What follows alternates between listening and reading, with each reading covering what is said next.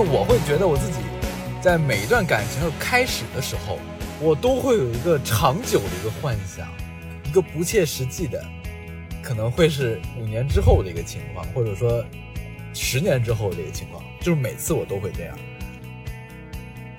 嗯，但是我觉得我和松树其实某种方面来说还挺像的，就是我我会我会就是明明就知道啊、自己不在对方的对方不在我自己的计划里，但是还要去办一些事情。啊、你俩是一个一个对方不在计划里，他把对方放进去，你是你知道你的计划里没有对方，哦，对对对，不是 不是一样的，是相反的哦，就是你俩是切，你俩对你俩其实是切上，你知道吗？所以刚才松树可以带入到他的视角，不就把他自己带入到男那个男性视角里面。梦幻，对梦幻指的是梦幻指的是他们指的是他在这段关系里添加了许多，呃，自己的情绪价值。这种情绪价值，我不知道是对方真正给他带来的，还是他为了给这段关系做一段美化，然后自己添加出来的。我对这个打一个我问汗流浃背了呀我感受到的不是我添加的。好的，好的，汗流浃背了呀！我现在觉得他有可能是自己给自己添加的。如果有这种像我一样的恋爱脑的话，一定就是说以我为戒。要是真的要看清一个人，不要太恋爱脑上头，然后为了对方可以放弃自己的一切这样。呃，不要说因为对方可能说一句话，你就屁颠屁颠的就跟上去了。如果真的是恋爱脑的话，他听到你这些话，他也不会改变的。哎，确实。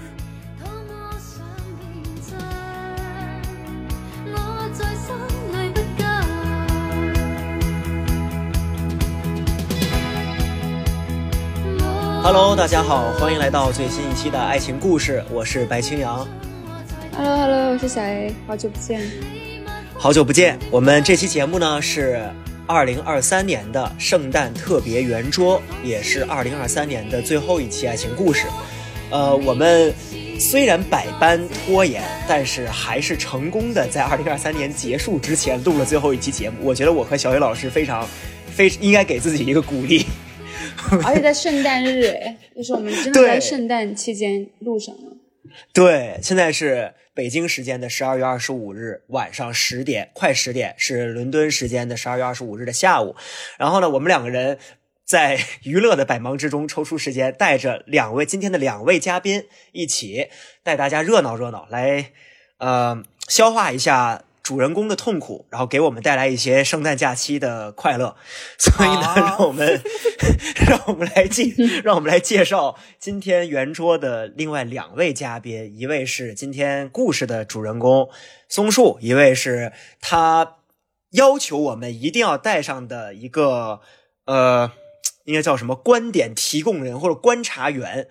月亮姐姐。让我们欢迎两位，让两位做一下自我介绍。呃，大家好，我是松树，很高兴能够今天在圣诞节给大家提供一些餐桌上的谈资，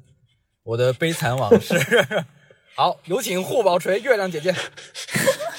哎，大家好，Hello Hello，我我的花名叫月亮姐姐，因为你的月亮，我的心。对，好尴因为尬的开场，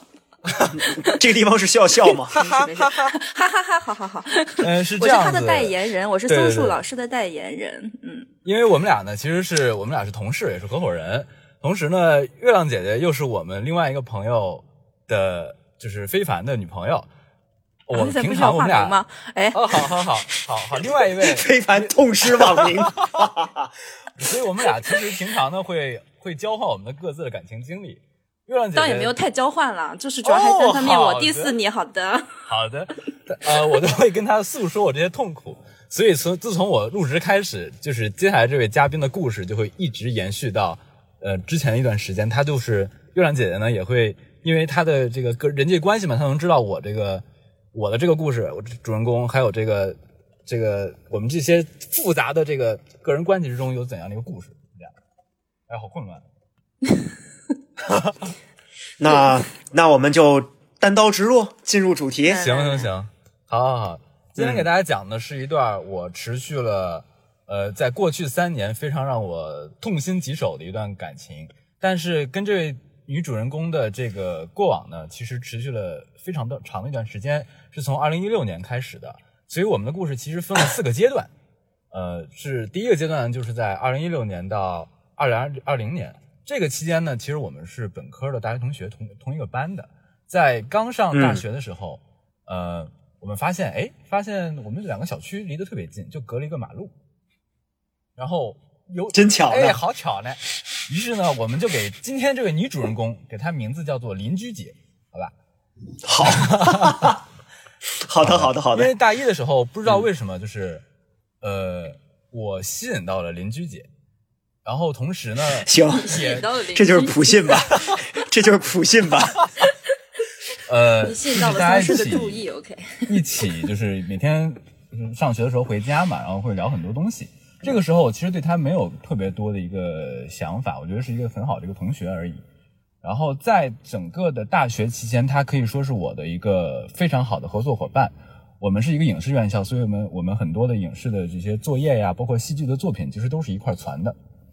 呃，同时呢，也会发现，哎，在日常的小组的 pre 的时候，他准备的东西和我准备的东西，在没有事先商量的情况下，选了不断的会同时选同一个案例，这个事情发生了很多很多次。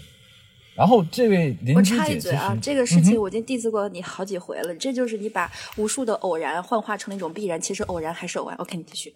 啊，好好好好哦，太有太有总好好总结的太高深了所以。在那个时候，太牛了对邻居姐的一个想法就是，我们是一个非常灵魂上很很 match 的一个朋友，是很非常好的朋友。其实，在本科阶段，我们各自是有各自的这个亲密关系的，也没有互相打扰。然后，直到第二个阶段，就是二零二零年的七月到二零二一年的第二二月的时候，呃，这个时候我们经历了一个人生阶段的一个转变，就是说从本科毕业了，然后恰逢到了疫情这段时间，在这段时间之内呢，呃，我经历了一些个人家庭上的一些一些小小的变故，导致我在那段时间嗯其实是有抑郁症的。这个不是说卖惨，确实就是那段时间非常的难受，抑郁症。然后我当时在申请的学校给我的 offer 是让我第二年入学，所以从呃国内本科的七月份毕业到第二年的一月份之间是有一个 gap 的一个期间。这个时候邻居姐其实也没有什么太多的事儿，她呢又仗着离我家很近，每天晚上就开始邀我邀请我出去跟他跑步啊，或者去他家之类的。约跑步 Yeah，可以。然后直到有一天，呃，我我跟了一个组回来，然后呢，他就说，嗯、你回来了，我给你接风洗尘，我喝了点酒。我这个人呢，酒量是非常之差的，喝了一点点那个清酒，然后我就我就我就开始迷糊了。然后他就把我带到了他的家，发生了一些不可告人的事情。哦，这是可以说的吗？哦 哦，是可以说的吗？呃，然后，呃，这位邻居姐呢，有一个背景前提，就是，呃，她也参与过我们的这个爱情故事的一个录制，是几期我不说了，保持啊！你看我都我都没提，啊，昨天就等着你自己提呢。昨天晚上 这个连夜一点多、嗯听了一个多小时她的这个个人的这个这个录制的事情，然后他当时你还昨天睡得着觉吗？哎呀，睡不着一点今天早上上班迟到了都。啊哈哈。呃他呢，其实，在那段时间，他也是一个很迷茫的一个状态，所以他当时进行了一些约炮的行为。这是可以说我，我恰巧就是他被约的那个对象之一，在那个时候，呃朋友们，重点来了，这个重点在之一啊，这个可以。对，是的，呃，我一开始是不知道这个事儿的，后来他就跟我说了，他确实之前有一段约炮的这个历史，然后，呃，在跟我你说是历史还是 list？历史历史也当然也历史是 list 也是一个 list 啊，这是一个双关，哎，可以啊。然后，呃，她在这段时间呢，其实是有一个男朋友的，合着我是一个小三儿，你看，给你激动的，给孩子激动的，然后孩子选择了一种生活方式。叫做小三儿是吧？呃我发现其实这样我无法办到性和爱分离，我就说不太行，我不太希望这段关系这样继继续下去。但是呢，邻居姐还是不断的会找到我，然后继续发保持之前这样的肉体关系。我操，你这个都没跟我说哎，对不起，我爆粗口了。呃，我没事没事，我们这个节目没有任何的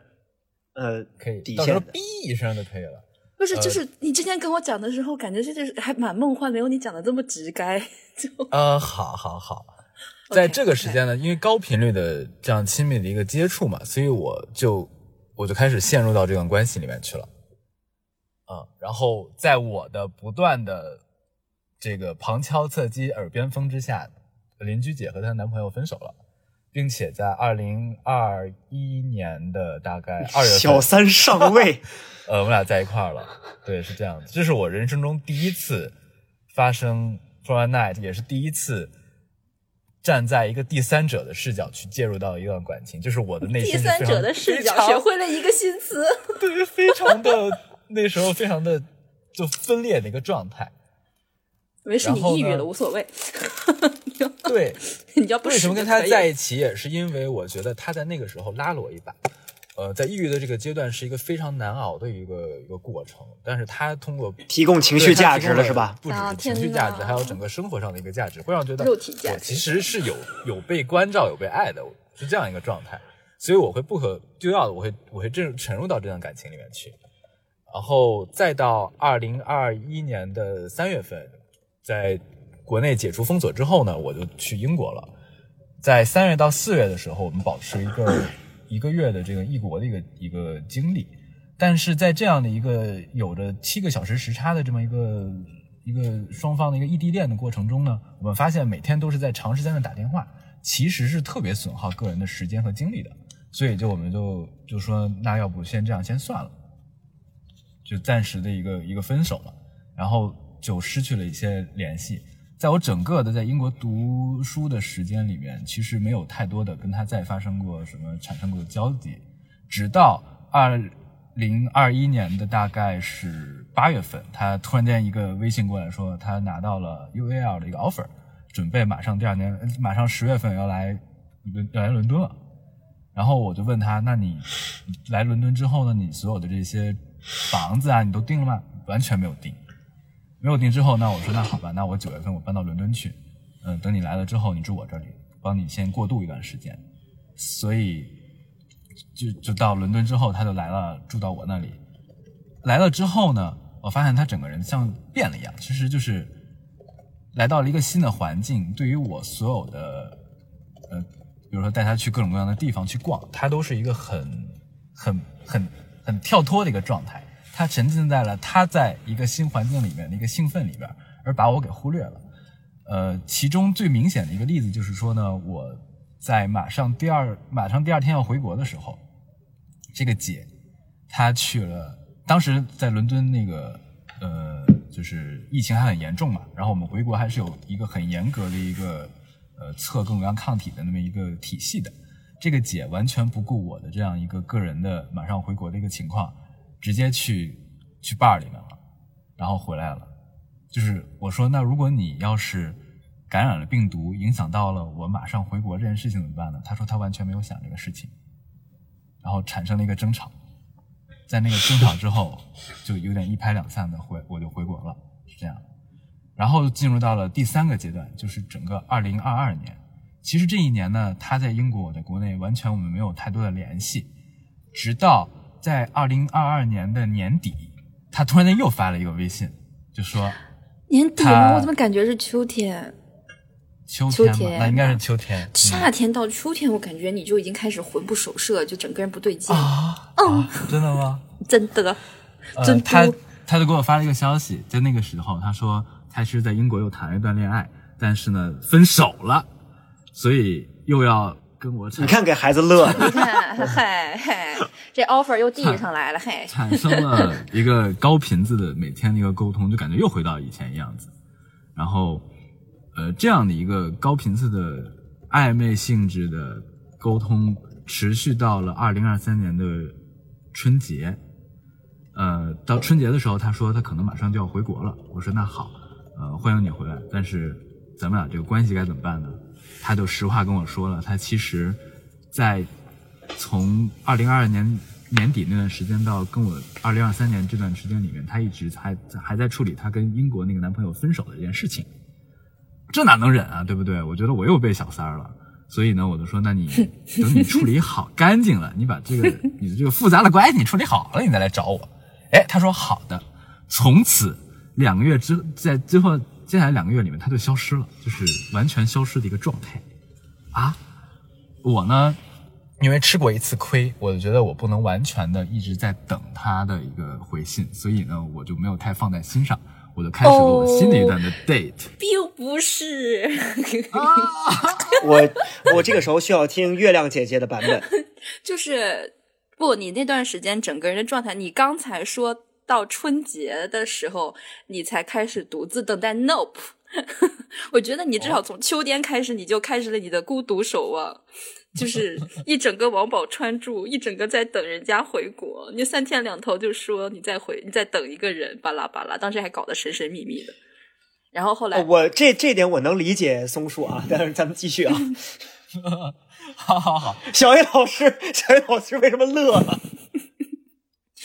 听乐了。对，就是你等人家真的等了很久哎，你不要掩盖自己的等待，好吧？啊啊，好，嗯嗯，你不要把自己说的那么潇洒。在二零突然间呢，他要在今年的四月份，他突然间就回国了。然后在回国的，我的我的那段时间，我都看等他，我说那你回国了，我就你什么时候联系我呢？一直等到了回国之后的两个礼拜，然后联系了我，当天堵到我的那个我们公司去，然后晚上就跟他去去见面嘛。见面的时候，他就他就说回来了，然后把他之前那段感情解决完了。那么就想跟我开始到新的一个我们的感情到新的这个阶段，我们俩再谈个恋爱试试。但是那段时间呢，我之前那段 date 也在发展的稳步的在发展。我突然间面对他递过来的这么一个 offer，我是有点手足无措的。所以在那个晚上，我就跟他说了实话，我说我就是我在一段新的一个 date 里面，因为你之前完全消失了，我以为你就是又像之前一样，就是对这段这段感情又是一个很放手的一个状态，所以我需要回去想一想。结果我回去想了半天，在第二天的中午的时候，我发给他发微信说，我想明白了，那我接下来还是想跟你在一起的，我会跟我那个 date 说明，对对对象说明白，我说就是我我我还是得跟你在一块儿嘛。然后呢，这个邻居姐回我了一句：“对不起，晚了。昨天晚上呢，我找了我的一个呃初恋男友，跟他在一起，跟他试试。啊，太牛了！我当时我整个人是懵的，我才哎，我觉得，我觉得这件事儿最牛的一点不是不是他他找了别人在一起这件事，而是他当就是他想要去找别人，立刻就能找到一个人，而且他还能真真的成功在一起这件事儿，我觉得非常牛。，对我也是，这是一种这是一种能力。种能力，真的是一种能力，我得我很敬佩他。然后我才知道那个晚上，其实他不是说那个晚上，就是说从他回国不是有两个礼拜没有联系我吗？他其实先联系的是他那个前男友，是那个初恋男友。他在我和这个初恋男友之间进行了生死的二选一，他先要得到我的一个回答之后，才能安心的去找他那个前男友。所以说我又是一个被忽略的一个一个选项。当然，我也不能说我自己是一个多么好的一个人，因为同时那段时间我也在 date 别人，我也是在思思考之后才选择了他。其实我们双方都是一个在二选一的一个状态，但是这件事情还是对我来说伤的很很严重的，就是我觉得我已经下定决心之后是他了，我甚至当时都想了以后结婚怎么结婚，嗯，然后他就突然间说，啊不行，对不起，我我和我的初恋在一块儿，那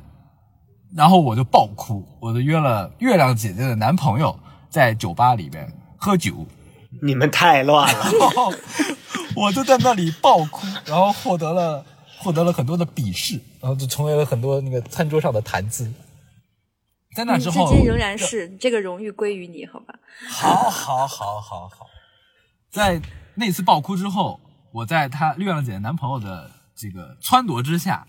我删除了邻居姐所有的联系方式啊，什么叫撺掇？他明明是救你于苦海，确实确实。然后，但你没删干净，你继续吧。我没删干。净，我留了 ins，因为我有一点私心，看一下 ins 的上面的 reels 的更新啊什么的，看一下对方的一个近况，然后就进入到了第四个阶段。第四个阶段呢，就是在今年的八月份，这个邻居姐突然间又卷土重来，她托了各种各样的朋友问我的问我的消息，然后在 ins 上疯狂的轰炸，说非常想要再见我一面。呃，并且向我的朋友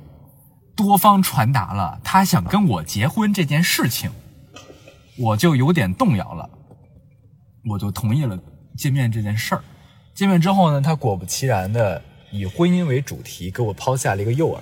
就是说呢，他觉得在北京生活没有什么太多的意思，他想要的东西父母都给他了，所以他想去一个新的城市去进行一个探索，他决定去上海。呃，于是他给我的 offer 就是说，假设我现在辞职，跟他一块去上海，立刻当天马上回家去跟他见父母，并且领证。我当时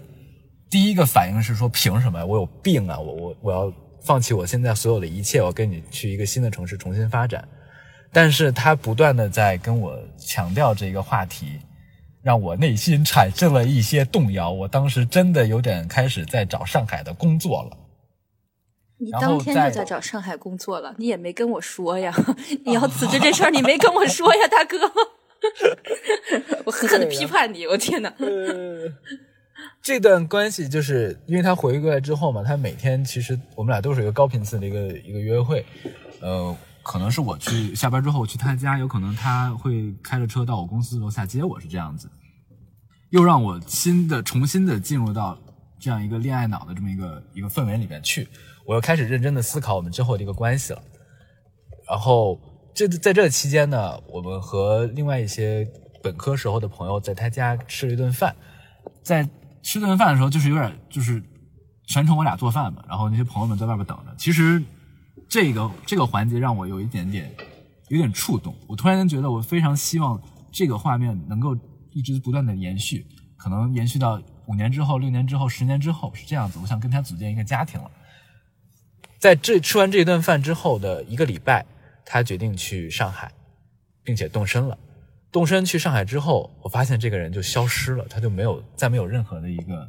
一个跟我再有任何的微信上的一个沟通。呃，其实我心里是有一个预期的，因为我这么多年了，太了解他了，我觉得他其实是一个不断的要尝试新的环境，不断要尝试新的事物的刺激的这么一个女孩。在，但是她进入到新的环境的之前呢，其实是有一段焦虑的时间。焦虑的时期，这个时期可以理解为是一种行前焦虑，他必须需要一个人去接住他的这些焦虑，就像一个跨过 跨过大海的一个候鸟，你可以说他需要找一个石头落脚一样。但他每一次进入到一个新的环境，就比如说去伦敦，要去上海，在这之前，我就是那块石头，他要找我去拉住他的那个焦虑。这个对，就是这个事情嘛，就他描述的比较浪漫哦。那个我们之前总结这件事情的时候，就是说这人呢要打包一个嗯，怎么说呢，半生物，然后去上海陪他度过一段那个新的时光。但这个新的时光呢，嗯，对他来说只是一种探索，但是对这个被打包的人来说呢，就是完全的生活毁灭啊！这个这个生活毁灭的者就是就是对，就是你的这段日子，他整个那段时间，对你这段时间，他那段时间整个人就非常的不好啊。对，是的，呃，我我心里就有一个预期，我觉得也许他去完上海之后，又会像之前一样，又会找一个可能新的一个上海的男朋友啊之类的，进入一段新的关系，然后我我要被被被被被踢开这样一个状态。果不其然，果不其然，在他消失之后的这两个月里面，我已经有预感，他他已经找到新的一个亲密关系了。直到我的一个大学同学去到上海出差，并且去他家坐了一下，吃了个饭。回来之后，这个大学同学告诉我，他找到了一个上海的一个男孩，并且已经住到人家的家里去了。啊，果然如我的猜测所言，就是这是你的猜测吗，朋友？呃，是我的猜测，就是我我心里有预期，我知道他会这样子。在那之后，我就觉得，那那他真这么做的时候，你心里痛吗？呃，让我接一接伤吧，你痛吗在？知道这个消息的时候，其实是嘿三分讥笑，一分疼痛。三分讥笑是什么？就是我当时，当时我们好像在在吃饭还是在喝酒啊？就是三杯酒一滴泪，哎呀哎呀哎呀！半支烟。哎呀哎呀哎呀呀！嗯，太土了。然后呃，我就觉得这人吧，可能他他就是这样子的。这段关系里面，我的定位也就是那样，就是这样一个定位。那我在得知她上海有一个男朋友之后，我就觉得真的没什么必要了。就是突然间有一个第六感，就是我们之间的未来的可能性完全就断了。所以在那之后，我彻底的感觉看清了这个人，嗯、真正的去走出了这段令我苦恼了这么多年的一个关系。然后他的一个表现就是，我真的把所有的联系方式全都删了。对于我来说，可能是一种逃避，但可能就是我觉得，如果就是可以不接触他的消息的话，也没关系了，是这样子。嗯，月亮姐姐有什么要补充的吗？对于她描述的整个故事的一个过程，就是其实咋说呢？就她今天我没想到他整个语言叙述方式如此的正式且无趣啊！就是对不起，哎，对马上我我也是这个感觉。马上我们我我也有这个感觉啊不用这样正，不用这么正式了。就你刚刚那段，就是感觉给我感觉又臭又长，但其实蛮有乐的。就他用了很多名词，对。他用了很多动词加名词的偏正短语，yes 啊，就搞得这个事情很正式进行一个什么什么什么。Yes 对对对，就是。倒也不必吧。那个松老呃松好好好。树老师，现在开始自由搏击环节。嗯。行。那让月亮姐姐先补充一下乐子吧，毕竟我们都是奔着乐子来的。奔着乐子来的，就是说，嗯，我我们我我之前一直也不是 diss 他吧，我真的我真的是，呃，没对这个女生没有任何了解之前，确实如如宋老师所说哈，就是感觉这段关系还是比较，就是梦幻的。就是抛开了一些嗯关于人品上的拷问、道德上的这些枷锁之外，就是还是比较梦幻的。梦幻，对梦幻指的是梦幻指的是他们指的是他在这段关系里添加了许多呃自己的情绪价值。这种情绪价值，我不知道是对方真正给他带来的，还是他为了给这段关系做一段美化，然后自己添加出来的。不是，我对这个打一个问号汗流浃背了呀我感受到的不是我添加的。好的，好的，汗流浃背了呀！我现在觉得他有可能是自己给自己强加的。是啊，就是他整个这段关系给我一种，他为了让这段关系合理且成立，然后且让自己不那么痛苦，有一些美好的回忆啊。我这段话可能说的太犀利了，但是就是，既然你说你已经走出来，那我们就。对吧？就是来就来评断一下，就我们其他人的视角，我就感觉你自己给自己添加了很多不必要的戏。等一下，等一下，等一下啊！接下来我们的对话不是为了谩骂，也不是说要我没有在谩骂，要去说对方的不好，就是怎么说呢？我觉得，如果观众朋友们有这种像我一样的恋爱脑的话，一定就是说以我为戒。要是真的要看清一个人，不要太恋爱脑上头，然后为了对方可以放弃自己的一切这样子。要不要说因为对方可能说一句话，你就屁颠屁颠的你就跟上去了？如果真的是恋爱脑的话，他听到你这些话，他也不会改变的。哎，确实，对啊，你你就月亮姐姐这么长时间在你身边，在你耳边说，你你听的还少吗？你也没有改变，对吧？呀，简直确实。恶魔的地狱对你来说也没有用啊。就是我其实没有在炸着那个女生了，我只是说，就是你们这段关系里头，你给自己添加了很多不必要的情绪价值。这种情绪价值，就是你这个，他就是松老师这个人非常在乎情绪价值这件事情。为了情绪价值，可以不惜一切代价。比如说，他就会考虑放弃自己的一切，放弃自己现在的工作，然后嗯，放弃自己在北京的一切生活，然后觉得就是因为对方要求他去去去去一个去去结婚。虽然我知道你很想结婚，但是你对结婚的这个东西，在我看来是一种非常天真的想法，你并没有去认真考虑过结婚的代价，你只是考虑到结婚可能就是跟你跟你人可能持续产生一种强绑定以及强情绪价值，你没有想到那些鸡毛蒜皮的事情，对也没有考对对，虑到婚姻的理解是比较浪漫的理解。就是很就是嗯，怎么说呢？就这件这个整个这段关系里，就是你整个人处在一种给自己强行梦幻的一种感觉里。嗯，嗯，我，已经要流泪了。emo 住了。emo 住了，是的，就是这个听起来就是很荒谬的一些 over，但是你会认真的考虑这个。其实这个事情发生了不止一次，等会儿我们接下来可能还会聊到另聊到另外一位女嘉宾，同样的情况发生了两次。就是确实在二十五岁的这一年呢，呃，我在我在年底的时候密集的两次接受到了婚姻的 offer，被两个女嘉宾。渣男不是 不是，是不是沉默了？大家都 也不是渣男吧，就是怎么说呢？我也没想到，我也没想到，就是你今年确实，虽然你自己自怨自艾，觉得今年的感情生活过得非常的苦，但是其实还蛮丰富的，我只能说。百因必有果。哎，你的报应，哎，就是谁呢？就是这么多女嘉宾吧。那当然我，我不是我我没有在炸着你的意思了，就是你今年其实过得还蛮丰富的，就是据不完全统计，至少有一只手是数不下的啊，这个女嘉宾。哦，这是可以说的吗？这是可以说的吗？这就这就体现出来了。当我们录一期爱情故事的时候，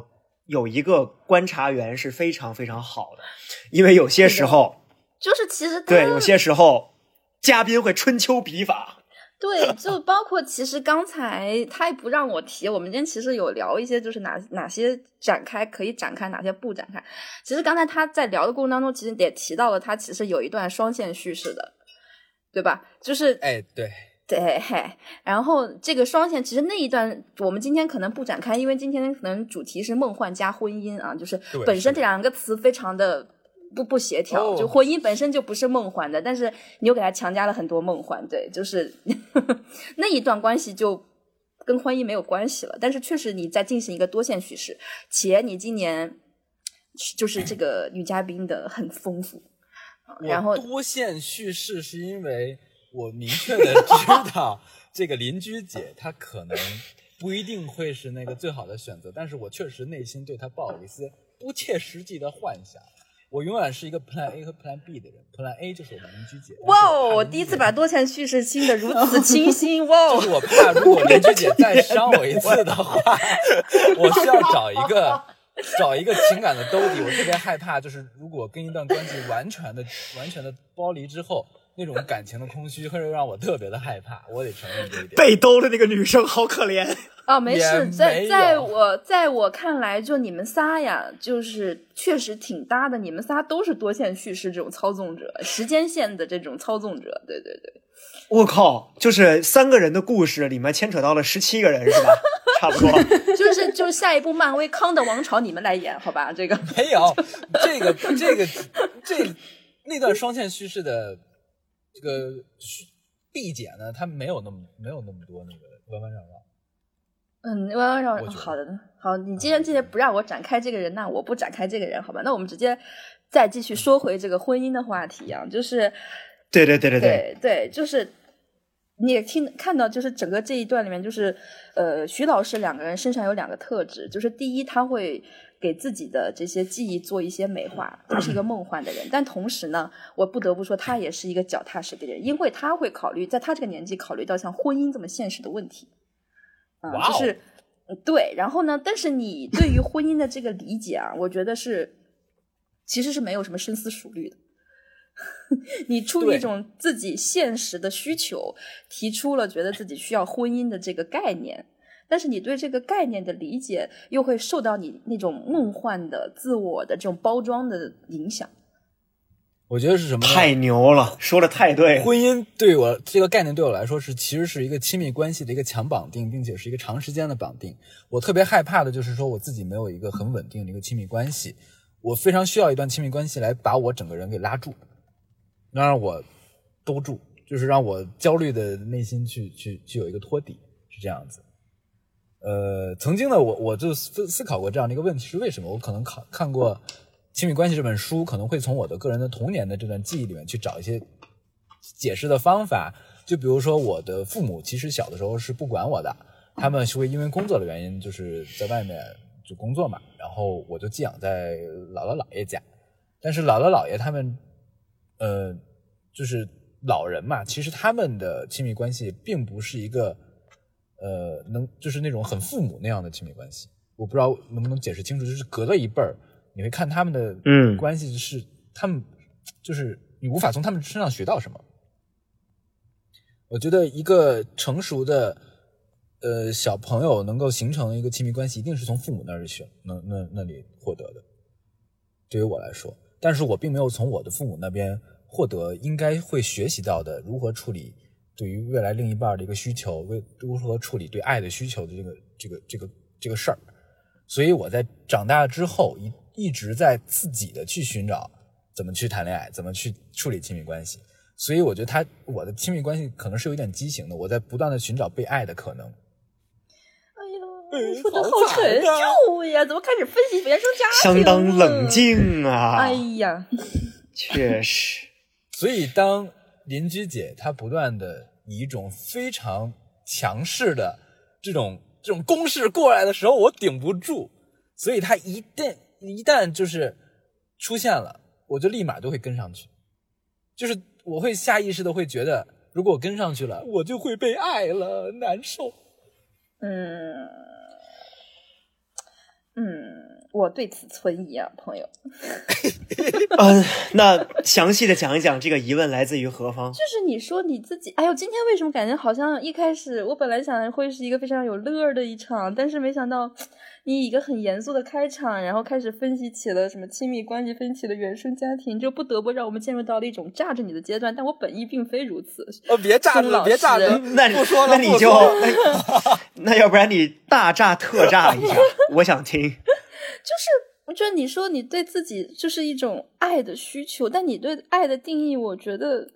包裹在了你的这种梦幻与现实的这种双重冲突下。有时候我这个话说的有点绕，但其实就是你说你是对爱的需求，其实我觉得你是对对方女方提出的一些无法抗拒的现实的这种条件的诱惑力，然后无法抗拒。会有，我觉得可能会有。嗯，因为我觉得这种情绪价值是你自我添加的，你看重的还是说对方给你的这种现实的这种条件的 offer 呀、就是你想结婚，然后会有一定的影响。然后就是人家把你看得透透的呀，人家觉得你想结婚，所以他给你个 offer 让你结婚。然后，但是他其实明明也不是真的很想跟你结婚，他只不过想把你打包去上海而已。哦，哦我感觉我感觉中箭了。哦哦，sorry 啊，sorry 啊，我本意无意伤害你，但是今天你的这个话题开启的非常 有讨论的价值，我是觉得，嗯，嗯，说明松树老师还是希望可以被别人下一些猛药哎，确实，其实我们就嗯之前已经给你下过很多次猛药了，我现在我，但是我至今你说你走出来，但我至今仍然对此存疑呢。那个，我觉得此时此刻啊，有一个完全没有听过这个故事，然后这是今天是第一次听这个故事的人，不如让他来听一听，就不如让他来讲一讲他现在是怎么样看待到目前为止的叙事的，他有什么感想？不是，其实我我说实话，从一开始松树讲的时候，我整个人就是感觉我整个人真的眼泪快下来了，因为我觉得你真的好惨。但是讲到后来的时，讲到后面的时候，我发现，呃，当当你提到你已经有 Plan A、Plan B、Plan C 的时候，我觉得 我觉得是我没有想到的故事发展。但是啊，但是我听到你们刚刚讲的讲的最后一个问题的时候，我我很想问一下松鼠，就是呃，你说有两个女生跟你提到呃婚姻，你有跟他们讲过你有你很想要结婚吗？就是是不是是有他们提到婚姻是真的想把你拿捏住，还是他们你觉得他们真的想跟你结婚？没有，我从来没有跟他们主动提过结婚这件事情。但是不知道为什么他们会用一个这样的 offer 递给我。呃，第二个女嘉宾她其实有点特别，我们可以和月亮姐姐进行一个第二个故事的一个阐述啊，是这样子的。呃，嗯，这个故事可能相对就欢乐一些，不要这么沉哎重。就这个这个这个嘉宾呢，我不是说对于对方的一个一个谴责啊，但是确实呢，他做的事儿有点抽象了。呃，嗯就是在我和邻居姐这段关系结束之后嘞，我就和我的一个大同学吃顿饭，然后他就给我介绍了一个，就他就说，那你这个事儿太惨了，我帮你介绍一个一个新的一个女孩吧，要不你试试，人怎么也挺好的，都是北京北京姑娘，应该不会像这个姐一样，就是那么那么的抽象。我说行，结果没想到来更这位更是重量级。这个姐呢是就是我们称她为龚姐，为什么叫龚姐呢？呃，我们之后按住不表，在之后再解释。没有，这个他一开始的代号叫 IT 姐，后来的代号变成了呃对对对龚姐，因为人 IT 就会拱。呃，对不起，这是一个冷笑话，但是你可以继续。这个姐其实我对这个关系的理解就是说，我的朋友给我介绍一个一个女孩子，大家互相认识一下。呃，我可能之后 date date 看看个人的双方的感觉怎么样，交个朋友也挺好的。但是对于人家来说，人家可能觉得这是一个相亲，所以在一开始的时候，我们的需求是不不一致的，我们是是有错位的。呃，当我们呃见了第一面之后呢，互相都觉得感那个对方挺好的，那接下来持续的就就聊聊呗，然后每天呢就就就周末就约一下见一见呗，然后再到第二次见面的时候，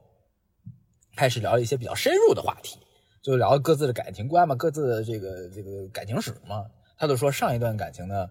他已经要谈婚论嫁的级别了。然后我就说，哎，您都要谈婚论嫁了，那你计划结婚是什么时候呢？他就说，哼，我明年是一定要结婚的。我就说，呃，那行，我就没有再继续这个 婚姻的这个话题。结果到了第二天，他就继续在在结婚婚姻这个话题上持续的发酵。他就说：“哎呀，我回去跟我的那个，跟就跟我那个大同学，我们俩聊了。呃，如果宋老师不想结婚的话，就让他滚吧。”那个时候，《三梦奇缘》还比较火，就是那个“拱”嘛，“滚”就是“拱”嘛，所以我们就给他代号“拱姐”。这样子嗯我没听明白，但你继续吧。啊，就是是《三梦奇缘》吧？不是三梦奇缘是完颜慧德，哦，对，完颜慧德，迪咪是迪咪，闺蜜是闺蜜。对，然后就是那个，如果你有咪咪，如果他对你不好，你让他拱，快拱，就他拱拱的圆圆的，拱的圆圆的。行，我道听途说过，但我也不是特别了解，你继续就好了。然后拱姐嘞，拱姐就就说这个事儿，我说哟，真的吗？我我怎么没听他说呀？他就没有继续继续这个话题。在接下来这一周呢，他不断的给我去微信上发说，哎呀，我今天出去这个见到这个，他这个高校型老师，见到这个男学生了。他给了我一个什么什么家乡的玉米，见到这个那个男老师了，他给了我一个什么什么乒乓球之类的东西，就说那我应问我应不应该收呀？我心想，那你就收呗，那问我这干嘛呢？是要在在给我做什么暗示吗？我就一直没有回他这个话。结果在接下来一周之内，他不断的有有玉米、有水果、有乒乓球、有各种各样的东西，都是别的男孩送给他的。我的心里有点不爽，我说其实心里没必要这个事儿，我就跟月亮姐姐说了。月亮姐姐说她在点你呢，她那个就是说一我说话可不是这样的呀。给你制造一点危机感。我说行吧，并且不，你一开始这个事儿是这样的，他一开始就是听看到这微信，他可能内心有一种抵触，他有一种就是本能的反感，他不知道为什么，然后他就给我看了，我就说，我说这不就是。在抬高自己的身价吗？就是给你营造一种危机感。你说啊，这么多男生特别受我，我特别受男生欢迎啊，我有这么多男生在给我送礼，那你自己不表示表示吗？你没有点意，你有点危机感吗？你怎么还不来追我呀？对，反正就是他其实想营造这样一种氛围嘛。因为其实这个女生刚跟他认识的时候，我本人是一个啊情报贩子，我就他替他打听了，就恰好在这个高校里面，我也有我的眼线，我就替他打听了这个女生的基本状况。这个女生当时有一句判词，我觉得就有点微妙，我当时就提醒了，小小提醒了她一下。但我觉得刚刚认识人家没有必要就说的那么不好听。就我我我的点线跟我说，这个女生呀，在学校里啊很受欢迎的。对，就是追求者众多的这样一个状态，所以当时我也不知道为什么他要脱离开自己生活很熟悉的、很舒适的那个环境，从他的众多追求者当中跳脱出来，去外面去相亲。我当时是不太理解的啊，但我可能觉得人家可能就是想想想换一个什么圈子，换一个行业，巴拉巴拉的。我我没有想太多哈，但是后来他的种种表现确实给人感觉，这个女生她可能惯用这种手段去让其不同男生产生一种竞争吧，就是我觉得这是他的一个 NPD 他的一个手段，也不是手段，是他的一个技巧，就是会让别的男孩子觉得应该要继续的加快脚步。其实我在那段时间我有点上套了，就虽然说我内心是抵触的啊，但是我也有点上这个套，我也觉得应该可能要继续的把这段关系往后推，往后持续下去。所以太急了，你急死了。所以呢，我就就继续保持联系嘛。但在保持联系的这一周里面，他也在不断的用婚姻这个话题作为主题，比如说，呃，周六的时候跟我说，啊、如果我不不想计划明年结婚的话，就让我拱。呃，周二的时候就跟我说，啊，那个周五的晚上呢，我有一个师姐结婚了，那我要包多少的这个份子钱呢？我说，那你想包多少是你的自由嘛，按照你个人的这个经济实力你给呗，祝福到了就行。他说，哼，那不行，明年我是一定要收回来的，你说呢？我说，然后我就沉默了，我没有继续这个话题。结果呢，在第周三的时候，他又跟我说，他决定包八百，问我这个钱合适吗？我说应该合适。他又说了一句，我明年一定要收回来。周四的时候，然后周五的时候又全程直播了他跟这个师姐就吃饭的这个事儿，然后评价了说师姐他们周围这一圈人呢都结婚了，我他也想结婚。我其实对于这个事情就有点有点抵触，我会觉得我们才刚刚见了三面，然后你就不断的在持续的提结婚这件事儿，我觉得我是一个被物化的一个婚姻对象，就是我可能不是一个人，我是一个我是一个行走的那个户口本，或者说行走的一个半边儿结婚证，你知道吧？就差那盖个章了。啊，我心想这哪行啊？我觉得说明白啊，得跟人家。于是嘞，我们第三次见面的时候，我们就去约了一个爬山。爬山之后，我再回来的这两句话之间的逻辑关系是什么？就是爬山的时候，于是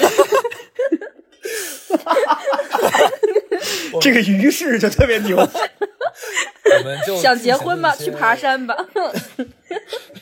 就是其实是我是觉得爬完山之后呢，大家是一个比较松懈的一个状态，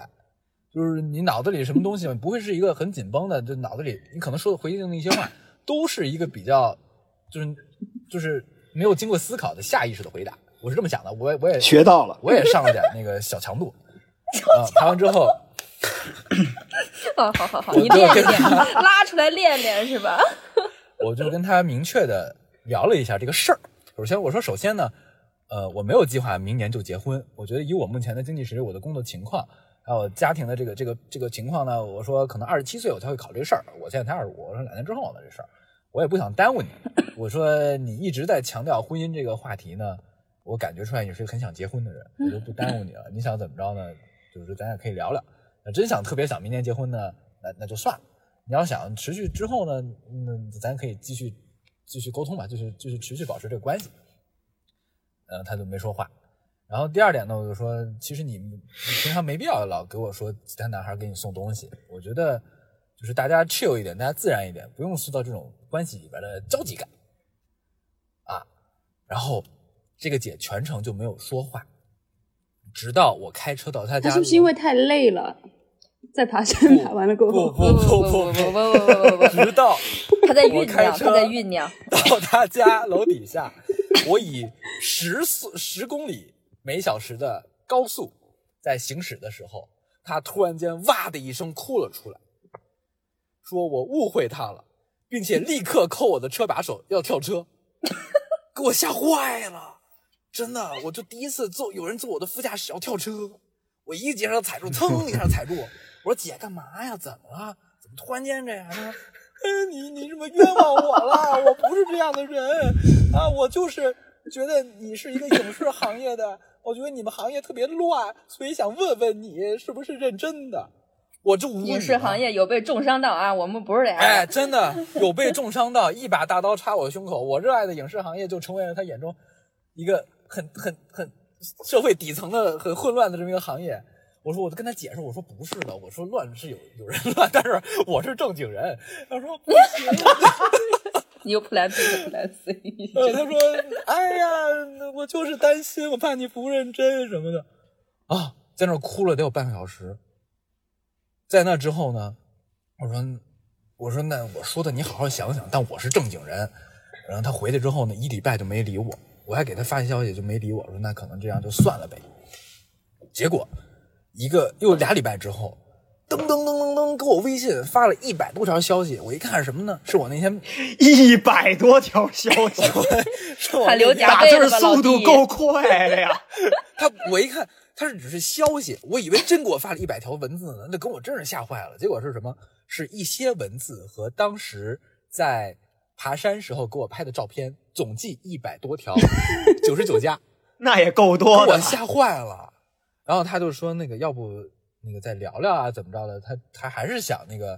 嗯，就还聊啥呀？他发一百多条，还聊的不够吗？对他想见面再聊聊。我心想算了吧，这个一百多条消息都收到了，咱之前话也说的明白了，我也很尊重体面的祝福了对方，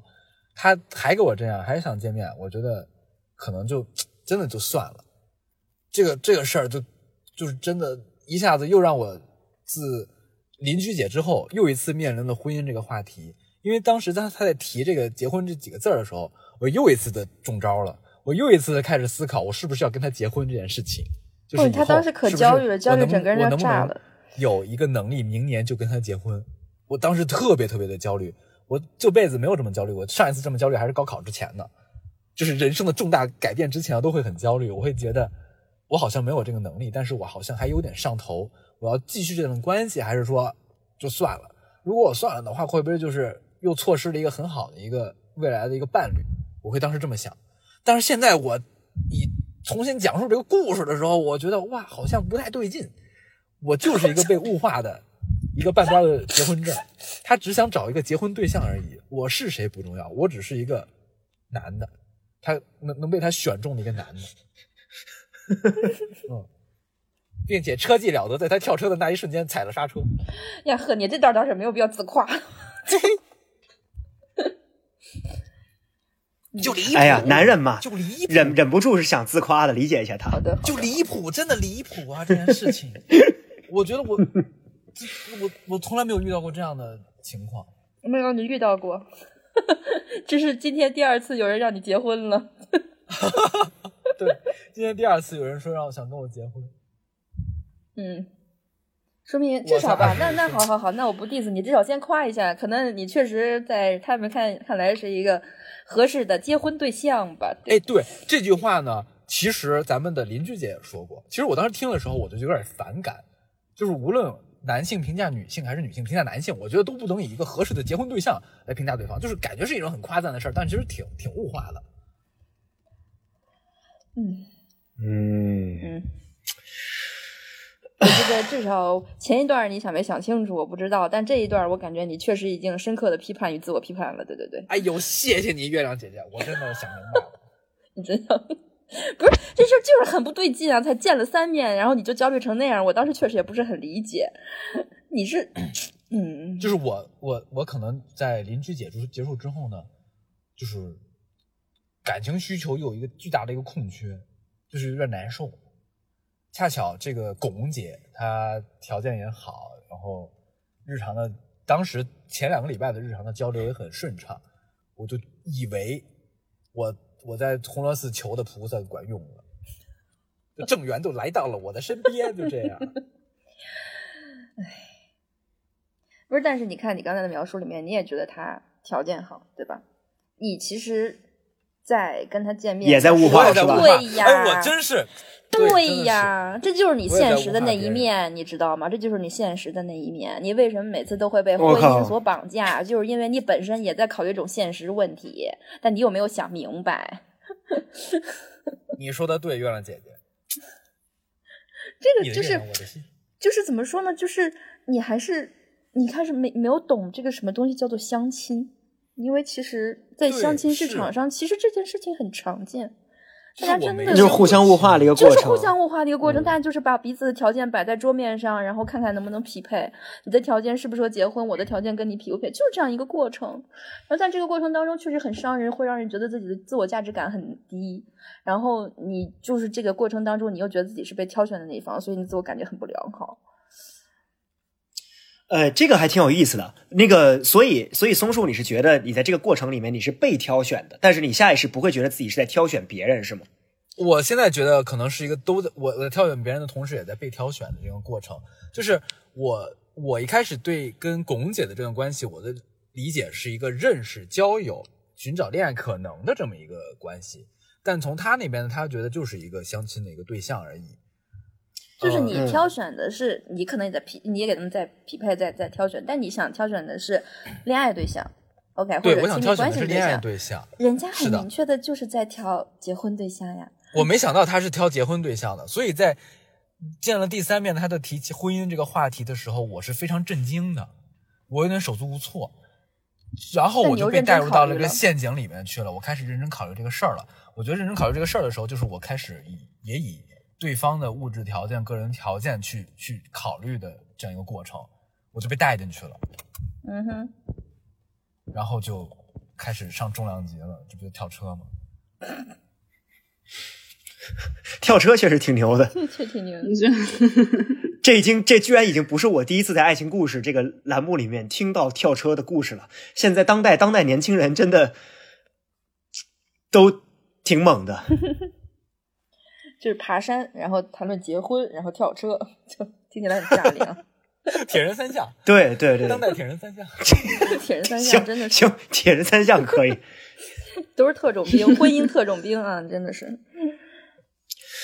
就是，哎，那持持续刚才那个，我也是好继续好奇啊，就是，所以，呃，比如说松树，你在用 dating apps 的时候，你会有那种自己是被挑选的人的感觉吗？还是说你那个时候就可以就会觉得啊，是我主要还是一个我在挑选别人的过程？比如说你在用 Tinder 或者用 Bumble 的时候，呃，从主观视角来说，肯定是我在挑选别人啊。我觉得这是大部分的用户的一个一个一个感受，就是当你当你在那个心和叉的那个步骤的时候，你是被挑选的。但是如果你在等待对方给你匹配的时候，其实是感觉到我也是在被挑选的一一份子，就是我也会被对方选择。嗯我觉得这个不是一个很矛盾的事情。当你做出心和差的左滑右滑的这么一个一个决策的时候，天然而然就是在做选择，这是软件给你的一个选择的权利。嗯，我为什么问这个问题？是因为就是其实其实在这个就是明显能感觉出来，你在两种情绪之间的波动的那个程度是比较大的，因为感觉就是确实能够给人一种焦虑感吧。我觉得就是如果要说，比如说如果我们要硬套理论的话，你就可能是一种比较焦虑型依恋的状态，就是对呃，患得患失的情况比较严重。因为我回想了一下我自己，我觉得虽然我也就是就是虽然我也不是什么好东西，然后我也伤害过别人，别人也伤害过我，但是在整整个过程里面，我觉得我把自我这件事情站的还是比较比较。怎么说比较牢的？就这件事情，我跟在之前的节目里，我跟小野老师他们也都聊过，就是恋爱脑有一个很重要的、很致命的问题，就是在这个过程中，随时就是自我这个东西在恋爱脑的世界里面是随时可以被抛弃的。对，但一旦被抛弃之后，其实这个人本身的主体性消失之后，那么这个人就是就是当一个人的实体变成虚的之后，那这个人存在，这个人的存在本身，他都不，他就是在哲学层面来讲，这个人是否还存在都不一定了。那这个爱情本身也值得怀疑，所以就是这是恋爱脑最大的问题。然后我就觉得，当你在做出，无论是你在说，就是当他们给你一个婚姻的 offer 的时候，你的动摇，或者说你的那些呃那些焦虑的状态等等，就是。呃，我觉得你随时有一种，不仅就我觉得这不是一个单方面的，就是你随你处在一个你随时可以准备好把自己的自我烧掉，然后去融入，把自己融入另一个人的自我。另一方面呢，我觉得也有一个也也有一个你始终在试图把对方的自我蹬到蹬到你自己的一个叙事里的一个过程，就是比如说刚像刚才月亮姐姐说的一个关于呃。比如说，关于过去，就是一个浪对于婚姻啊，对于对于爱情一些浪漫化的想法，以及那些那些呃一些已经既有的观念，在你的世界里面，其实这些观念是你的，就是只是你的个人想法，但是你会情不自禁的把对方带入到拽到你的叙事里面，然后在这个过程里面，然后你的你的伤害来源也是这样的，对，是也是也是正因为你的这条叙事，所以这是一个双向的一个过程。然后这个双向的过程本身就是一个，就像刚才我还我记得我还记了我还记了一个笔记，我觉得那个那个就刚才月亮姐姐说的那个词，我觉得说的那个句子，我觉得特别好，就叫做那个呃梦幻与现现实的双重冲突，因为这个让我想起了那个。呃，李泽厚当年的一个特别著名的一个论调，就是中国当代历史的那个冲击和矛盾，就是启蒙与救亡的双重变奏。我觉得你处在这样一个双重变奏里面，就是到底应该先救你自己，还是去还是去安抚他人？就是到底该先救亡还是该启蒙？你也在这样的一个矛盾里面，所以就是你自己都还没有下定决心的时候，自然你在处理各种关关系的时候，也会处在一种比较随时都有可能朝不保夕、分崩离析的状态里面。我觉得这是我这是我的一个一个一个比较理论的总结，就是如果我们不谈那些乐子或者抽象的事情来说的话，没想到今天这期我们甚至总结出了一些道理呢，宋老师，你今年的感情价 感情故事是有有价值的，有价值了，对，有价值。很高兴，对，给听众们提供乐子。对，很高兴还能作为这个案例来被来被总结出一个理论。然后我就你上爱情故事的时候，你就应该有这个有这个心理准备。我跟小野老师都是这样。挺好，挺好。就是我会觉得我自己在每一段感情的开始的时候，我都会有一个长久的一个幻想，一个不切实际的，可能会是五年之后的一个情况，或者说十年之后的一个情况，就是每次我都会这样。这个些情况，这些美好的幻想会支撑我在这段关系里面，就算是闹到要分手的那一个情况，我也会用这些幻想把我拉回来。就是我，我觉得确实是我的一个问题，就是确实是恋爱脑，我会丧失我自己的主观的能动性，主观能动性完全以对方为主。对对对，然后恋爱脑还有一个问题，就是恋爱脑看起来啊，伤害的都是自己，但是恋爱脑有一个很重要的问题在于，他在用，比如说你刚才说你用一个五年后或者十年后的愿景，在在随时给你自己提供信心的时候，但你其实你的那个愿景里面可能包含了对方，但是对方的十年计划里、五年计划和十年计划里可能不包含你，那这个时候。对，在对方的视角里面，你算不算一种道德绑架或者情感绑架？这个就不，这个就不好说。所以，恋爱脑就是，我觉得在这个一旦出现这种情况的时候，就是非常非常明显的是伤敌伤，就是是伤伤自己一千，伤对方八百，就是嗯，就是这样一种这样一种状态。嗯，是的，对，所以其实这个问题，我其实也跟他聊过。我记得有一次就聊微信，真的聊到半夜，一次长聊，就是，但后来我感觉我那次长聊对他没有什么帮助。但我今天还是想提出来这个事情，就是刚才我觉得，嗯，那是白乐总觉得挺好的一点，就是你说就是他会在恋爱的时候丧失自我这件事情，但其实丧失自我其实是他的一种体感，或者说一种他最终的结果。但是我觉得，其实松老师给我给我给我的一个感受就是，他这个人其实还是知道自己需要的是什么东西的，因为他会给自己制定目标，嗯他也知道自己想要的是什么。他想，他觉得他知道自己想要建立家庭，想要亲密关系，需要一些感情上的寄托，然后也需要这些情绪价值。其实这些东西其实是他非常有个人主体性的。他其实知道自己内心嗯的需求是什么的，他其实为什么，但是又会导致到一个，他明明是一个内核比较稳定的人，但为什么会导致一个恋爱脑的这样一个会丧失自自我的一个结果？我觉得是因为你在这段感情当中没有考虑到对方的需求，这也跟小白老师刚才说的是一样的，就是，呃，你的这个未来十年计划、五年计划可能跟未来的，就是你的、你的、你计划未来中的另一半是不匹配的，他有自己的计划，他有自己的需求，你们两个人没有在这件事上达成一致，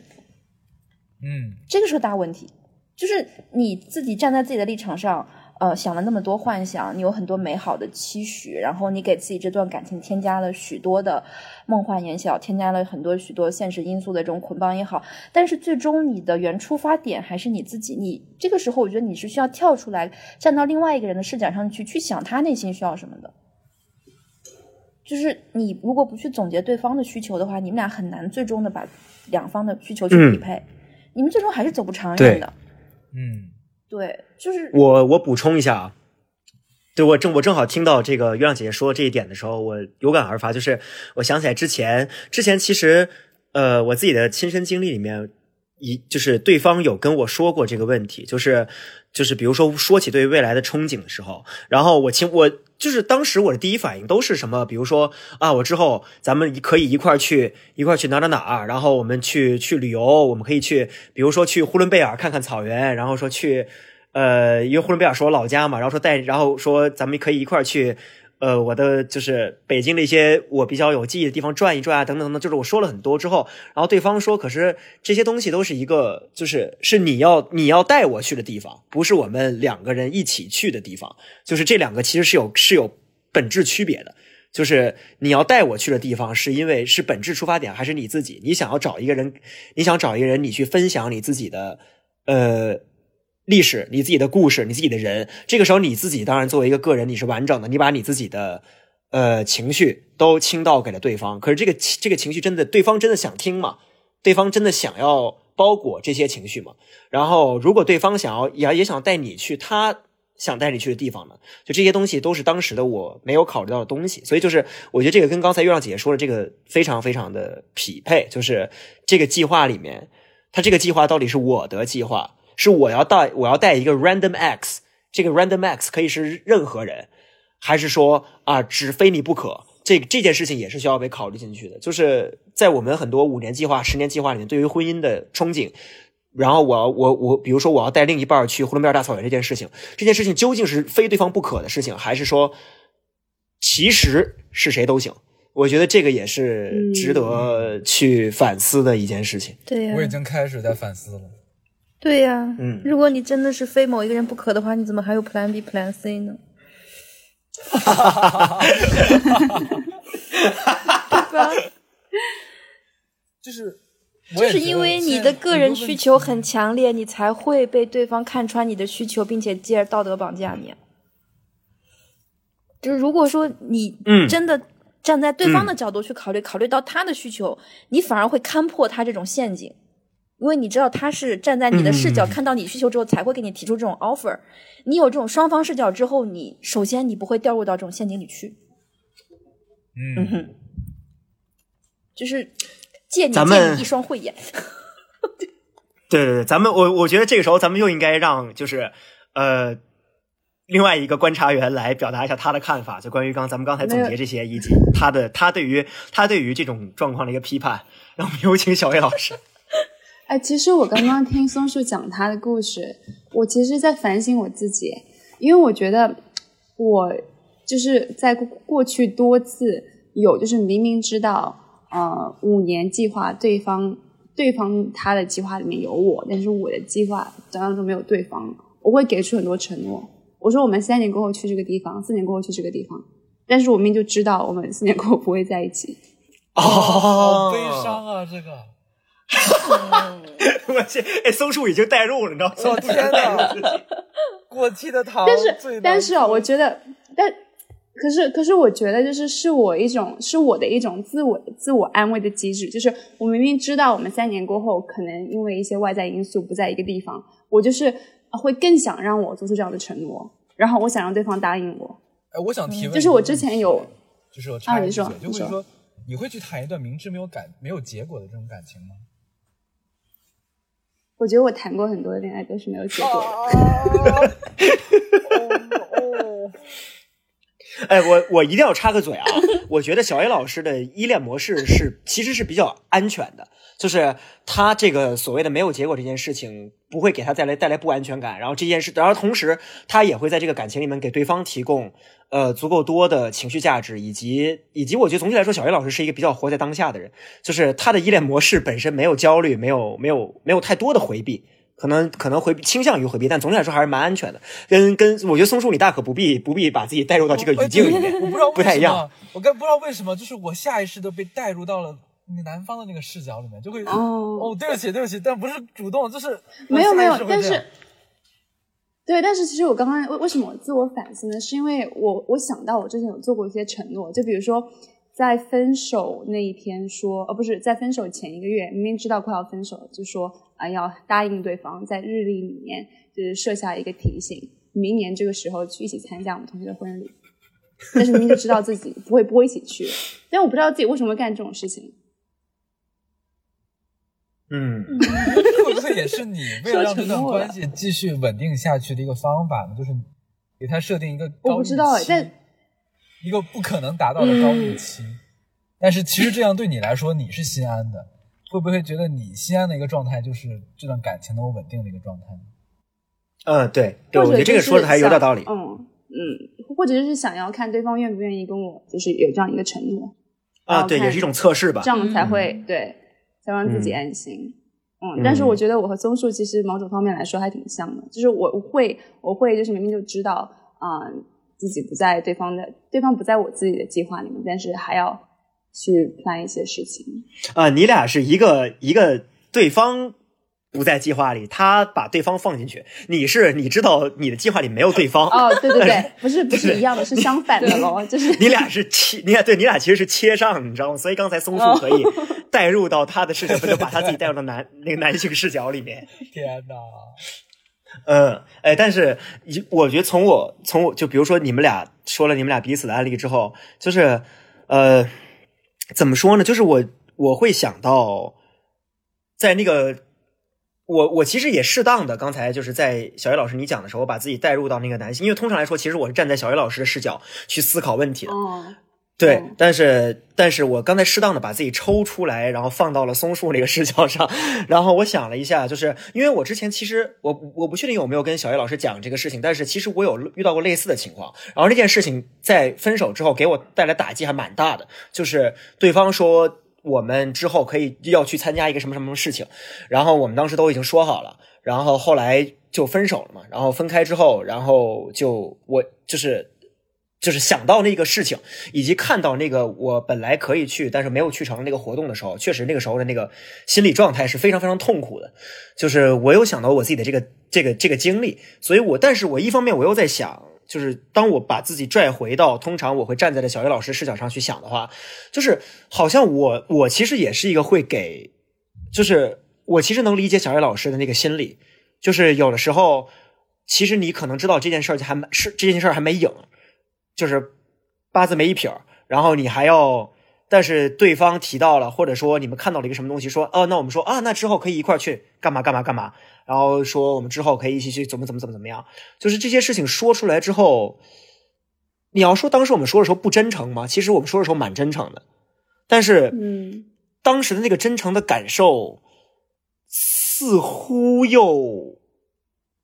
没有那么强的能力推着我们去完成的。就这件事情，无论怎么说，听起来都有点渣，但是那个心理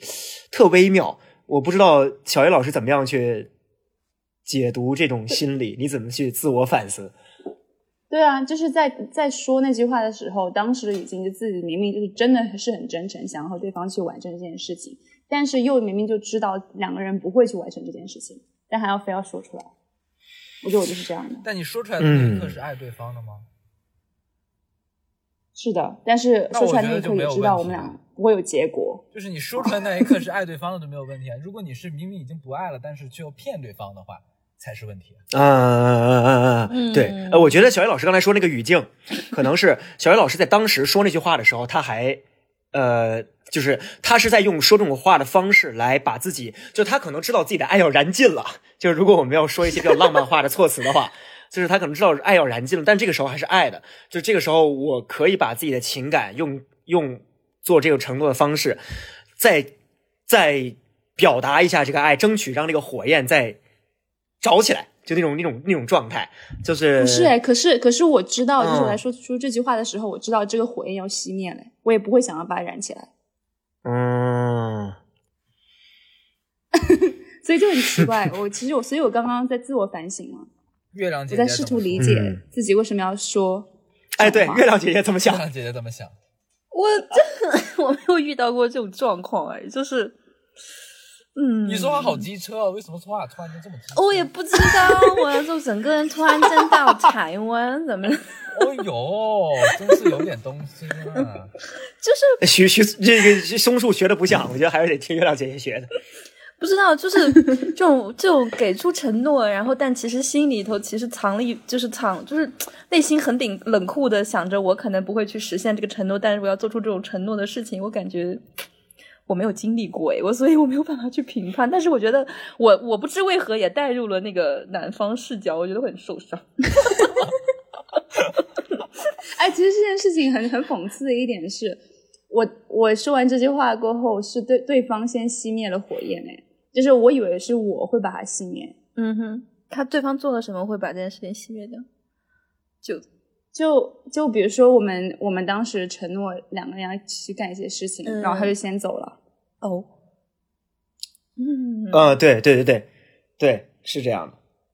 嗯，所以到最后小丑还是我，我以为自己掌控全局，没有，有可能是，我觉得可能是你对失望的一种提前预判吧，就是你可能预感到这件事情对方可能会割你啊，或者他并不会真的去跟你一块做，然后所以你提前在心里自己做好了准备，就是说，嗯，这件事情其实我知道我做成了，我可能也不会去真的实现它，是不是这样一种机制呢？就是，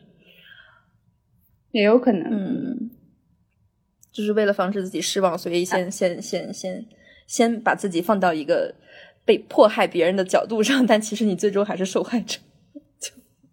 我觉得我有时候确实，我感觉很多嗯，都是自我防御机制。对，我觉得也是，因为其实我我虽然不会经历这种给出承诺但不去实现，然后又被对方割掉的事情，但是我确实有的时候会会提前给自己打预防针，说这件事情啊不会像你自己预期那样发展，你自己做好准备吧。啊，嗯嗯，这个这个心态我也更好理解一些，确实。真好呀！哎，好说到这个还真的是，但是为什么你真好？为什么真你真好什么呀？走，现在就去爬山，把你推下去。你再我真好要是，有你这个心态，我当时就不会就是内耗这么多年了，真的。嗯，但是期待谁都会有期待，有期待才是正常的吧？就是你对方说了一些什么，然后你有你对这件事情有期待，然后期当期待没，就是当这个期待落落空的时候，你肯定会失望吧？但是当然了，我具体不知道你跟你的这些女嘉宾 有都有过什么样的没那么多，没那么多，没那么多，真没那么多啊。就是对方给过你什么期待，但是结婚那个那个心理明年就结婚，啊！对对对对想对，要跟你结婚。就是对方当对方给你 offer 的时候，你第一反应是用你的概念去理解那个 offer。比如说，对方说要跟你结婚，你就用你对于结婚的理念去理解了他的 offer。那其实你俩不在不是在说一个东西，你俩其实挺挺对牛弹琴的。然后，然后就然后当就是。甚至都不能叫期待落空，对方没有给你这个，在他的语境里，他没有给你这个期待，你知道吗？就是 是是你自己给是你把强度给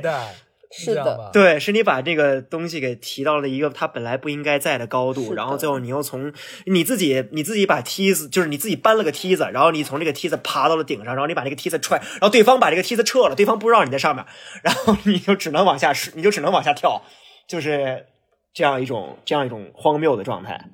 是的，因为你哦的视角是单一的，你真的以后要站在对方的角度去看一看，因为有的时候哎候，，这对对对，对呀、有的时候你站在对方角度看，并不是我们有的时候，嗯，我们说一些不太善良的话吧，就并不是说好像我是一个善解人意的人，我要站在对方考虑为对方着想，巴拉巴拉。我觉得在你的视角当中，你其实是一种灾灾难回避机制，就是你站在对方角度看，你就知道对方怎么要坑你了，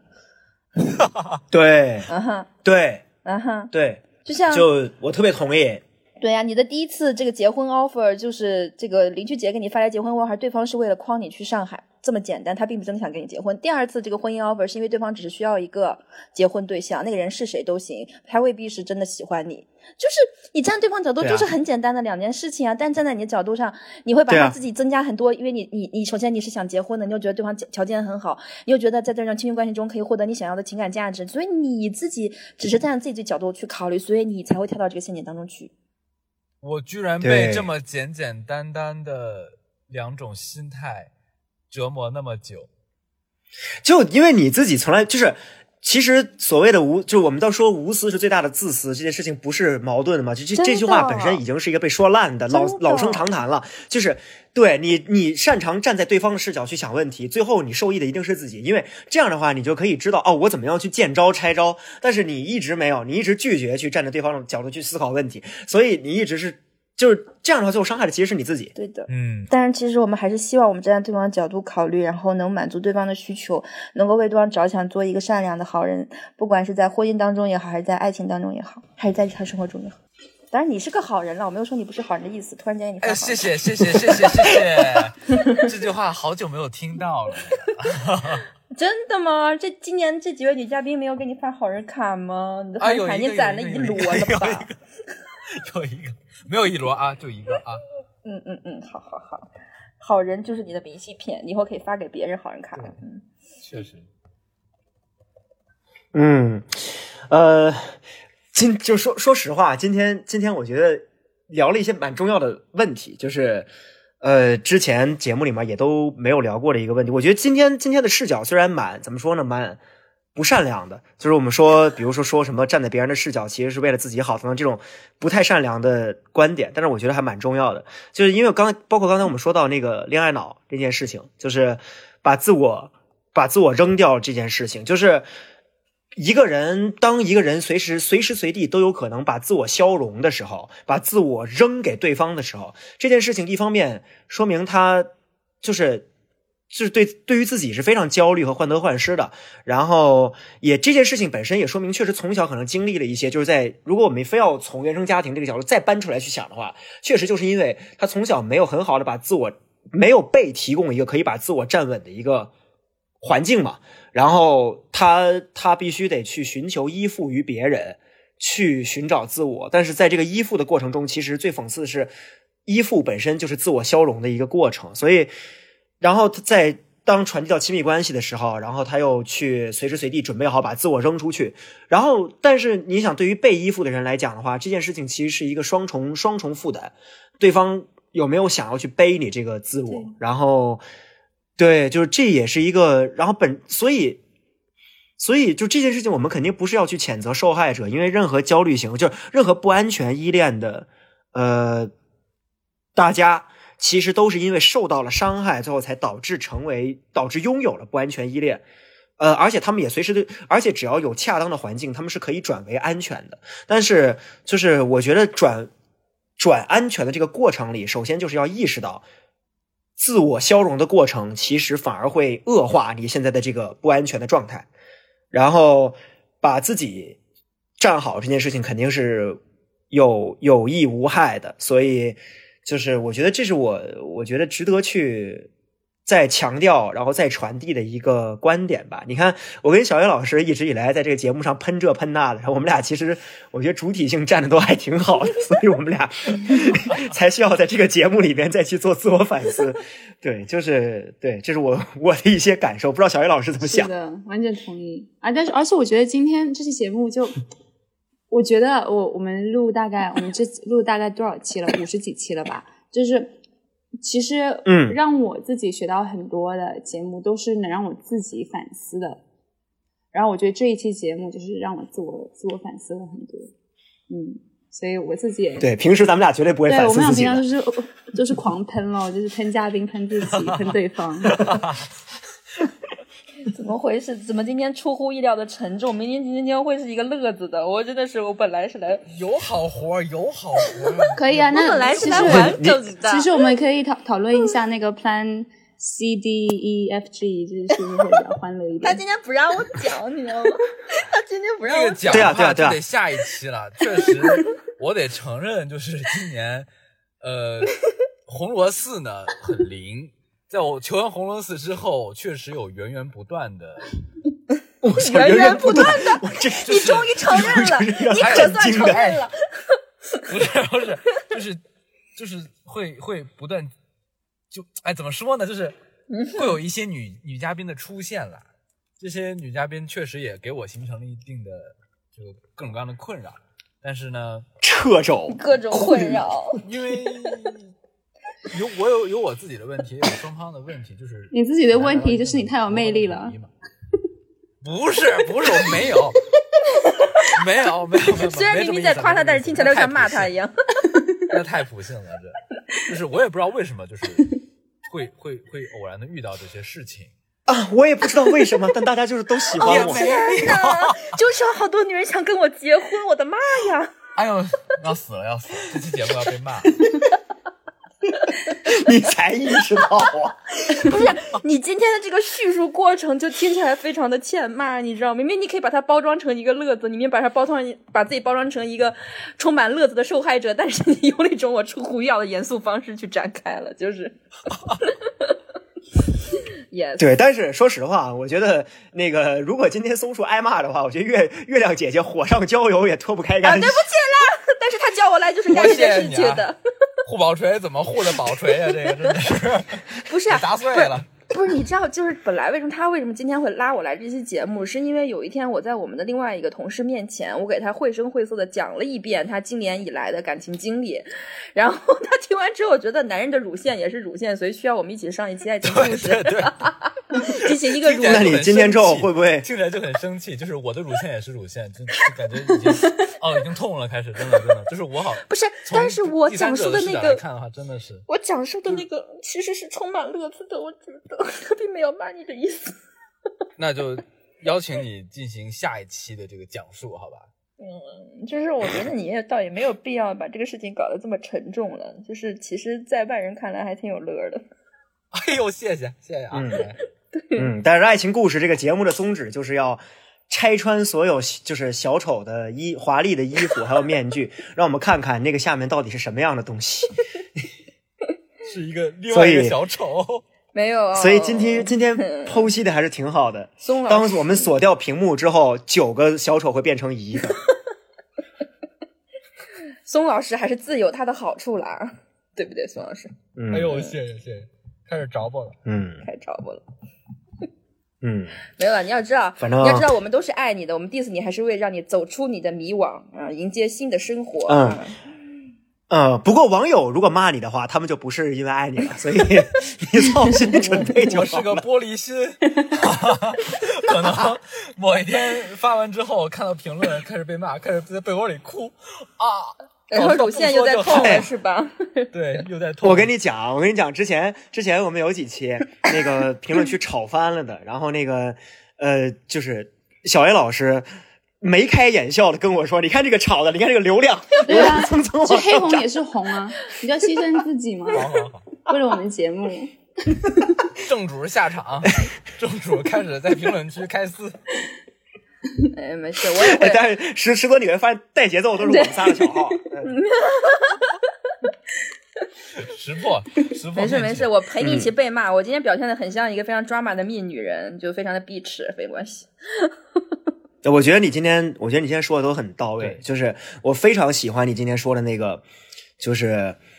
呃理想与理想与现实的那个双重冲突，那个我觉得我都想把那个放，就直接可以作为标题，对，那个太好了，嗯哎，就是徐老师他他的梦幻与现实生活吧，就是嗯。那小艾老师，你还有什么要总结的吗？对于今天这期节目没有了吧？？感觉我们总结的差不多了。你刚刚已经把我们整期整期博客升华了一下。对对嗯，，我也强，这也是主要是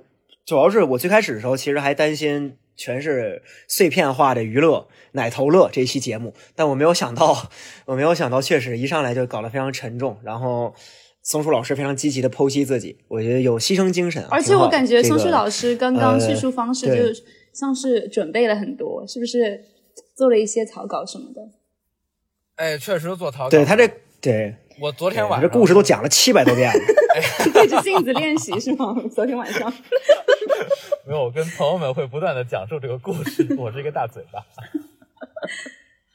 哎，那这个这个这个我还是熟悉的，我也是，所以对这个故事之后还会被听众朋友们听到，我甚至昨天晚上传送。一点钟的时候还给白千阳发微信，我说把那位就是那个邻居姐的那一期给我发一下，我再听一下。听了一个多小时，真的从一点听到两点，我们连倍速都没有加，肝儿都气炸了是吧？也没有乳腺又在没有其实痛了是吧？其实听那期还挺心疼他的，我说实话。哎，我又在，我，怎么是怎么回事啊？就那期他哎，也，这期节目白录啊！哎这期节目白录。你把把这段对，话他也在剖析他自己。把这句话放在录告里面，放在预告里面，然后到最后像是白录一样。对对，对对对对对，就把就把刚才这个 反应发到前，就是放到最前面就好了。天呐，可以可以可以可以，这就是我跟你讲，油盐不进，就是属于就是要受伤都是这种人受伤，你知道吗？不，主要其实我们今天还是蛮善良，我们真的没有去批判过多的批判女方，真的，就是其实我觉得感情当中双方其实都是还是有一些问题的，就是。是的，是的，是的，嗯，一个巴掌主要是对，我觉得这这这这这句话本身不一定有道理，但是我觉得在你的案例里面是有道理的因为呃，因为这个故事里面，其实你你确实，我觉得你确实对他手下留情了，你有很多我们平时在我们在 KTV 或者酒桌上会说的故事，你没有跟听众朋友们去说，我觉得。我觉得这点这，但是这件事儿我觉得做的挺好的，就是也不需要赶尽杀绝吧。我觉。得双方就体面，我嗯觉得也也对，挺好的。嗯嗯，，挺好的。反正对这期节目也录了一个半小时，这这这期应该算是我们第二场的节目了，挺好的，挺牛的。哎呀，但是我上一期是最长这期是第二场就就给大家做一个嗯描述，就是就是这个邻居姐啊，她本身也不是什么好人啦。呃，我都不能这么说啊，不能这么说，不能这么说啊，这段到时候得掐掉啊，没必要，没必要，没必要。好好好好好，你看，就这这种这种场面，就让人怀不禁怀疑你们俩是不是一个唱红脸，一个唱白脸。不是不是，因为我我我虽然之前对这个姐没有过多的了解，但是我后来，因为我也有我的感情生活，我的感情生活中这个姐还是出现了一下，然后让我猝不及防，我觉得还是我可以记恨她的，对。啊，虽然是前尘往事，非常有趣前尘往事，前尘往事，yes。呃，因为你们圈子小，你们圈子乱，对，我们这圈儿就是乱，我们都不是好人。北京电哎呦我天的那都是。你你你好，你为什么突然把自己学校名字哎说嘿，嘿，干嘛呢？喝高了，属于是。哎，都说到这个地步了，这段是不会剪的，就这样吧，原原封保留。糟糕，嗯，对。好了，我我要在这个地方收住你们俩。我们这期节目录了快九十分钟，然后内容非常的非常非常的充实。然后圣诞节的夜晚，祝大家圣诞快乐以及新年快乐！因为我们不会在新年专门再录一期特别节目了。然后我发现圆桌这个形式非常好，以后我们可以多采用这个话，因为我发现我跟小 A 老师其实不用太说话，你们两个人刚才跟说相声，就把这个故事给串好了。然后我觉得这一期非常的省力气，所以之后我们会经常采用这个方式。然后最后辛苦松树，辛苦月亮姐姐，辛苦小 A 老师，然后也呃祝三位以及听众朋友们圣诞快乐，新年快乐，我们二零二四年见。嗯，二零二四再新年快乐，谢谢。圣诞快乐拜拜拜拜拜。